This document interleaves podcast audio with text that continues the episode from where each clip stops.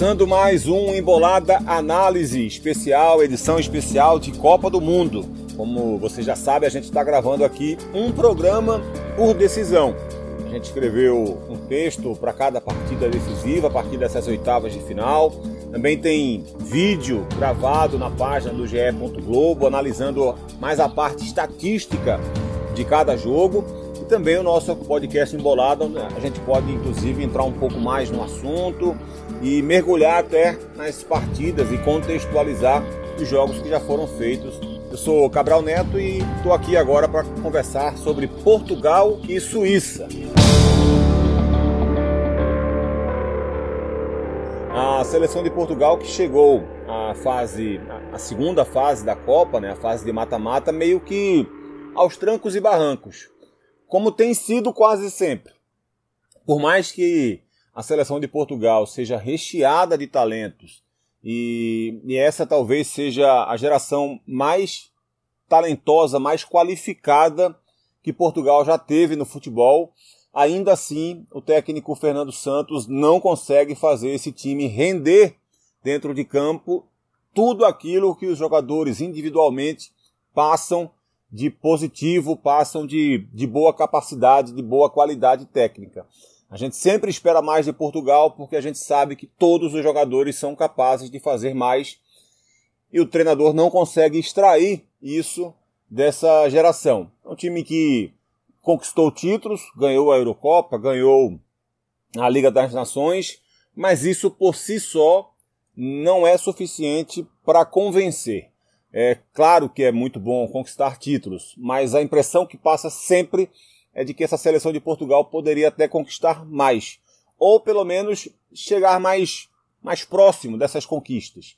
Né? Portugal tem algumas decepções, a, a, a última foi exatamente ter, ter perdido a chance de se classificar direto para a Copa do Mundo jogando dentro de casa, quando perdeu com de virada e com um gol nos acréscimos perdendo para a equipe da Sérvia e teve que ir para a repescagem quando aí sim garantiu a classificação para a Copa. E até é, esse ano ainda, em setembro, agora, pela Liga das Nações, jogava pelo empate dentro de casa contra a Espanha para se classificar para a fase decisiva do Grupo A, né, da, da, primeira divisão, digamos assim, da Liga das Nações e perdeu por 1 a 0, mais uma vez dentro de casa, e a Espanha acabou um ponto à frente de Portugal e ela que está classificada para a fase decisiva dessa competição. Então, isso tem sido algo recorrente.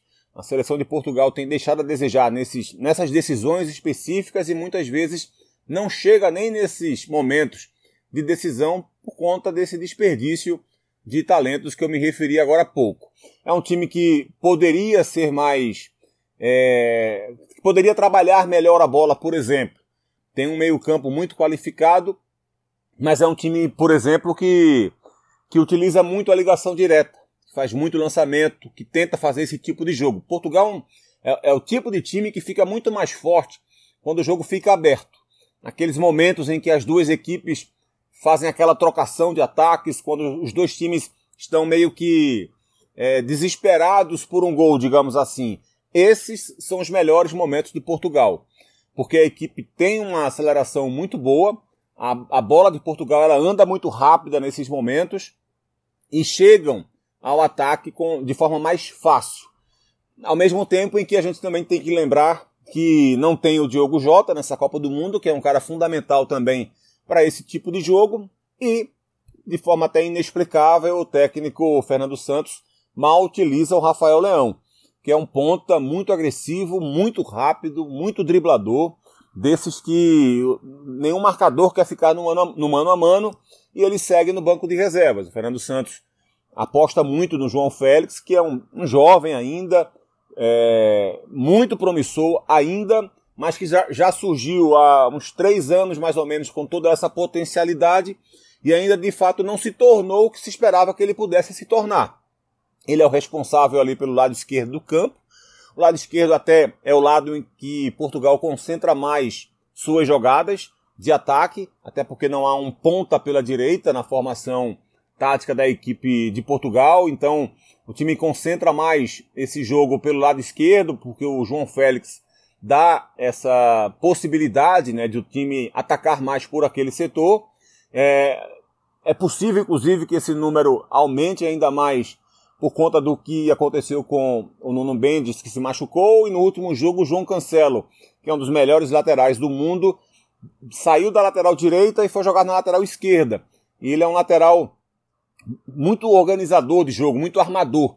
E ele participa muito do jogo. Então é possível até que o lado esquerdo, se ele se mantiver atuando naquele setor, naquele lado, né, no lado esquerdo, é, é possível até que, que Portugal consiga fazer ainda mais jogadas por aquele lado.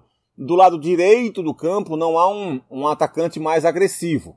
É, o Bruno Fernandes tem feito essa função, caído um pouco mais pela direita, às vezes alternando com o próprio Bernardo Silva, mas os dois não têm essa característica de fato de ser esse homem que, que vai linha de fundo, por exemplo, ou que vai para o drible, para o mano a mano.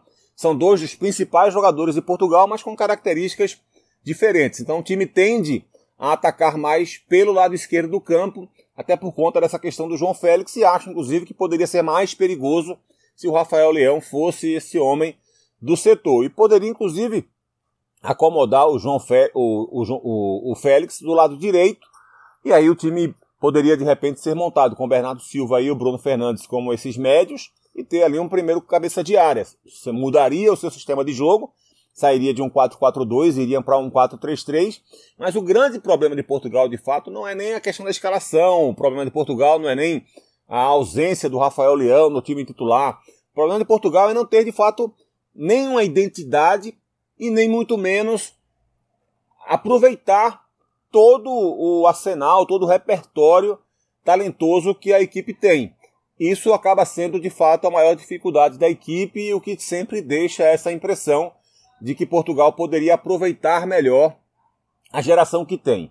Nessa Copa do Mundo, por exemplo, estreou contra a Gana vencendo por 3 a 2 um jogo muito mais complicado do que, do que poderia se imaginar por essa capacidade individual que Portugal tem. É, um primeiro gol, inclusive, num, num, num pênalti muito mal marcado, muito mal marcado, né? Que Cristiano Ronaldo foi lá e fez o gol.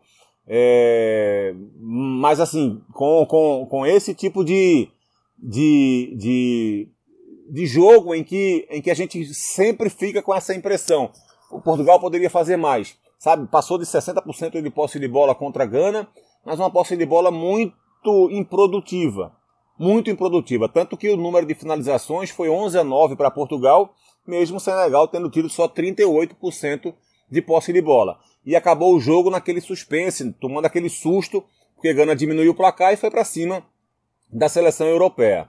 No segundo jogo venceu o Uruguai por 2 a 0, um jogo mais difícil e até mais complicado do que o placar pode indicar. O primeiro gol foi um cruzamento do Bruno Fernandes da intermediária, que o Cristiano Ronaldo tenta tocar de cabeça, não consegue, a bola passa direto, não foi uma jogada bem trabalhada. E o segundo num pênalti também bem polêmico, bem esquisito, marcado a favor de Portugal. Então, isso deixa claro que a equipe tem, tem suas deficiências, tem suas dificuldades, mesmo tendo tanto talento à sua disposição. Perdeu o último jogo, mas aí também é justo a gente pontuar que Portugal estava com seu time reserva em campo, né? Basicamente ali o Rubem Neves, o João Cancelo jogando deslocado e o Cristiano Ronaldo também estava lá no ataque. Cristiano, inclusive, que fez apenas um gol nessa Copa, um gol de pênalti. É, não brilhou ainda nesse campeonato, né? Todo mundo sabe, não precisa nem falar da capacidade que ele tem, mas ainda não brilhou nesse campeonato. O Vitinha foi um dos jogadores aproveitados nessa, nessa partida, um jogador inclusive que poderia até ter tido mais espaço nos dois primeiros jogos. É, jogador que, que tem uma boa capacidade, não, não é titular da não, não, não deveria ser titular da equipe, mas é um jogador que tem, que tem talento e que poderia ser melhor utilizado pelo Fernando Santos também, mas é, acabou não entrando nas duas primeiras partidas, foi titular apenas nesse jogo contra a equipe da Coreia, juntamente com, com seus companheiros reservas de equipe. O gol foi marcado pelo Ricardo Horta, que também é reserva. Do outro lado, a Suíça chega mostrando é, grande organização, é, uma equipe que está longe daquele chavão antigo é, do ferrolho suíço, do time que só se defendia, mas é, fez mais isso contra o Brasil é, fez algumas mudanças. O Shaqiri não chegou 100% na Copa e o Shaqiri não jogou É, e aí o, o Murat Yakin fez a opção por, por preencher melhor espaços de marcação nesse jogo especificamente, né, para ter um pouco mais de pegada, porque reconhece, como deveria reconhecer de fato, todo o poderio, né, toda a força que tem a seleção brasileira. Então ele acabou escolhendo o Fabian Rieder, que é, que é mais marcador para fazer aquela função ali no setor, jogando ao lado do Freuler, que já é titular da equipe e já dá essa sustentação também defensiva por aquele lado, que é um lado, inclusive, até é, o, o lado mais forte, digamos assim, de Portugal, porque o Idber, que é o lateral direito, faz uma, uma, boa competição. Então você pode ter esse tripé aí de bons jogadores. O Shaqiri como o atacante pela direita, o Freuler como esse meia que sai por esse setor, por esse lado, e o Widmer, que é o lateral direito, que tem, que tem feito boas partidas até aqui, que tem feito bons jogos nessa Copa do Mundo. Do outro lado, o lateral esquerdo, o Ricardo Rodrigues, é mais de marcação, jogador mais é, de roubar bola, de desarmar, sobe menos é, para o ataque e muitas vezes fecha, inclusive, como se fosse um terceiro zagueiro ajudando ali na marcação. O, o jogador mais talentoso do time, o Shaqiri é a grande referência é, de, em termos de, de, currículo, né? O cara aqui. Mas hoje em dia já não é mais o mesmo jogador. Continua sendo muito importante para a seleção, mas já não é mais, não tem mais o mesmo nível de anos atrás, de Copas atrás. Hoje esse jogador é o volante, que é o Chaka, que é um volante de grande capacidade, de bom passe, de distribuição de jogo, muito inteligente, né? titular do, do Arsenal, líder da Premier League. Um jogador realmente capaz de de distribuir esse jogo e ditar o ritmo do meio-campo e, e, da dinâmica de jogo da equipe da Suíça. Além do Embolou, que fez, faz uma boa Copa, que vem sendo decisivo, fez dois gols, um na estreia e outro na vitória contra a Sérvia. E a, a, a Suíça mostrou uma capacidade muito boa no sentido de, de, de ter algum equilíbrio, que foi exatamente a razão do Murat Yakin ser contratado, porque antes dele a Suíça vinha jogando e vinha priorizando mais o ataque. É, e para buscar um pouco mais desse equilíbrio, o Murat Yakin chegou e mostrou contra o Brasil essa capacidade maior de marcação e contra a Sérvia mostrou também competência para sair mais para o jogo, para se abrir mais. Fez 3 a 2 foi melhor do que a Sérvia, esteve sempre mais próximo de fazer mais gols do que o contrário. Então isso demonstra essa boa possibilidade da equipe da Suíça.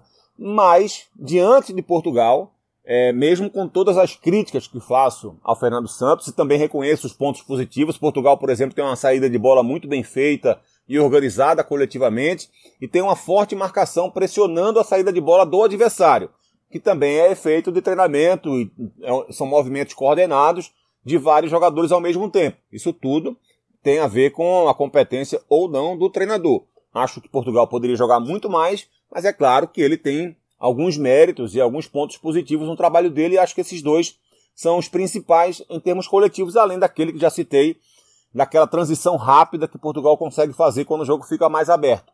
E Portugal consegue conectar bem essas jogadas.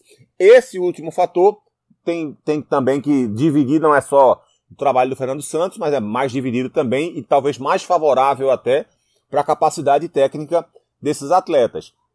Mas com toda é, essa crítica que faço a Fernando Santos, é óbvio que é, o meu palpite é que Portugal passa, que Portugal tem, tem, tem, tem maior qualidade individual, muito mais inclusive. É, então por isso eu imagino que a Suíça vai fazer um jogo de repente mais marcador. Vai de repente entre, entre, entre jogar parecido com o que jogou contra o Brasil e jogar parecido com o que jogou contra a Sérvia, eu imagino que a Suíça vai pender a jogar mais parecido com o que fez diante do Brasil. Talvez não tão retraído, talvez não tão precavido, mas certamente mais cauteloso do que foi na partida diante da Sérvia quando venceu por 3 a 2. Meu palpite é Portugal, mas acho que a organização da Suíça pode acabar dando em alguma surpresa nesse jogo entre Portugal e Suíça. Um abraço, galera, e até o próximo podcast Embolada especial de Copa do Mundo. Valeu, tchau, tchau.